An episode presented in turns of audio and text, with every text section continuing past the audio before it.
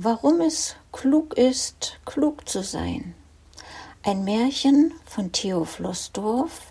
Es spricht Christian Spremberg.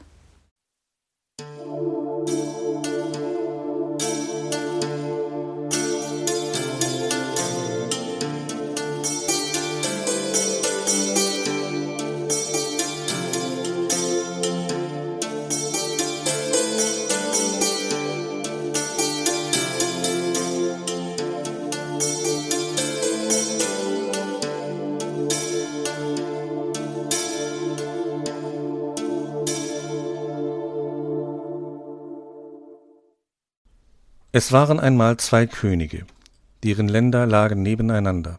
Sie waren gleich groß, und der Himmel über beiden hatte dieselbe Farbe. In jedem der Länder floß nur ein einziger Fluss, der dem ganzen Land Wasser gab. Die Flüsse aber kamen aus dem Lande des Kaisers. Auf dem kaiserlichen Palaste standen Wächter und schauten den Flüssen hinterher. Manchmal, wenn der Kaiser Lust dazu hatte, nahm er sein Fernrohr, stieg auf den Turm und schaute ebenfalls. Dann konnte er weit in beide Länder hineinblicken, und dann sah er alles, was die Könige taten. Nun hatte es sich so ergeben, dass der eine König klug war, der andere aber war dumm. Der kluge König kratzte sich am Kopf und überlegte, der Fluss ist ziemlich klein und hat nur wenig Wasser. Was tue ich bloß? Was tue ich bloß? Überdies ist das mit den Launen der Kaiser so eine Sache. Ich will mich nicht darauf verlassen, dass der Kaiser den Fluss immer in mein Land fließen lässt. Vielleicht steigt er eines Tages mit dem linken Bein zuerst aus dem Bett, vielleicht meint er eines Tages, dass meine Verbeugung vor ihm nicht tief genug sei. Vielleicht hört er eines Tages, wie schön die Nachtigallen in meinem Lande singen. Wenn er dann aus lauter Ärger oder aus Neid den Fluss woanders hinfließen lässt, muss mein ganzes Land verdursten und verdorren. Was tue ich bloß? Was tue ich bloß? Der dumme König kratzte sich am Kopf und überlegte, der Fluss ist ziemlich klein und hat nur wenig Wasser. Aber ich brauche nichts zu tun, denn niemand durstet. Ich will mich mäuschenstill verhalten, dann schaut der Kaiser nicht hierher. Dann vergisst er vielleicht irgendwann den Fluss und mein Land, und wir haben immer Wasser. Da machte der kluge König sich auf und ging durch sein Land, bis er an ein tiefes Tal kam. Das war so tief, dass der Kaiser es von seinem Palast aus nicht sehen konnte und seine Wächter ebenso wenig. In diesem Tal legte der kluge König einen großen, tiefen See an. Auch ließ er überall in seinem Lande, versteckt hinter Bergen und Hügeln, reiche Brunnen bohren, aus denen das Wasser sprudeln konnte. Und wenn es regnete, ließ er es in Zisternen sammeln. Alles zusammen aber ließ er in den großen, tiefen See fließen. Da machte der dumme König sich auf und ging in sein Wohnzimmer. Zufrieden legte er sich behaglich auf das Sofa und tat nichts. Allerdings, wenn man es ganz genau erzählen will, ein bisschen tat er doch, denn er sammelte hier und da etwas Regenwasser, das er aber bald wieder verbrauchte.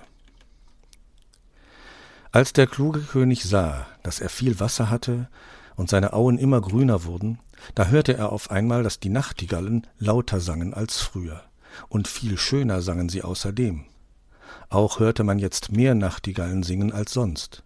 Die waren von weit her gekommen, weil es im Lande des klugen Königs so schön war, da freute der sich wahrhaft königlich, und weil er sich so königlich freute, ließ er im ganzen Lande verkünden, er wolle eine königliche Schule gründen, in der alle jungen Nachtigallen das Singen auf rechte Art erlernen könnten. Wie man sich leicht denken wird, kamen daraufhin viele junge Nachtigallen zum Unterricht. Die sangen bald so lieblich und wundervoll, dass es nicht zu beschreiben war und auch heute noch nicht zu beschreiben ist. Manchmal sangen sie mit den Alten zusammen, und beinahe sangen sie noch schöner als diese. Als der dumme König sah, dass viele Nachtigallen in seinem Lande längst nicht mehr jung waren, und als er hörte, dass ihre Stimmen nicht mehr so strahlend und lieblich klangen wie früher, da wurde er traurig. Da ließ er den Nachtigallen sagen, sie sollten überall nach Sängern suchen Besonders sollten sie nach jungen Nachtigallen Ausschau halten, die Lust hätten, mit ihnen gemeinsam zu singen. Das taten sie, und sie flogen im ganzen Lande umher, aber es fanden sich nur wenige. So hörte man zwar in beiden Ländern die Nachtigallen singen, aber es klang sehr unterschiedlich von einem zum anderen Lande. War es nun so, dass irgendwann eine Dürre kam, oder war es so, dass der Kaiser für seine Gemahlin einen Lustgarten mit vielen Springbrunnen anlegte? Man weiß es nicht mehr. Aber man weiß noch, dass eines Tages beide Flüsse versiegten und kein Wasser mehr in die Länder der Könige floss. Da ließ der kluge König seine Brunnen sprudeln, so gut es ging. Und wenn irgendwo zu wenig Wasser war in seinem Lande, ging er zu dem großen, tiefen See und holte reichlich. Da ließ auch der dumme König Brunnen bohren, aber das Wasser tief in der Erde hatte sich längst angewöhnt, in das Land des klugen Königs zu fließen. Noch heute ist man ziemlich durstig im Lande des dummen Königs, und die Kehlen sind trocken. Im Lande des klugen Königs aber singen die Nachtigallen vor Lebensfreude.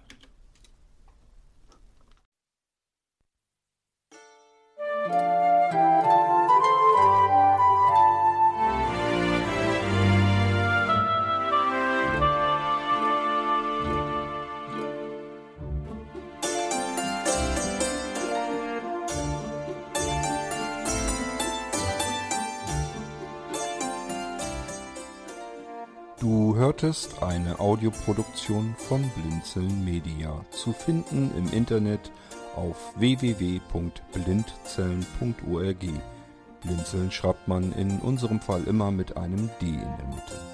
Wenn du uns gerne kontaktieren möchtest, so geht das einerseits per E-Mail an podcast.blindzellen.org oder du verwendest dafür unser Kontaktformular auf unserer Homepage direkt zu finden unter kontakt.blindzellen.org. Wenn du uns einen Audiobeitrag für die Sendung zukommen lassen möchtest, dann benutze doch hierfür am einfachsten unseren Podcast Anrufbeantworter. Den erreichst du im deutschen Festnetz unter der Telefonnummer 05165 439 461.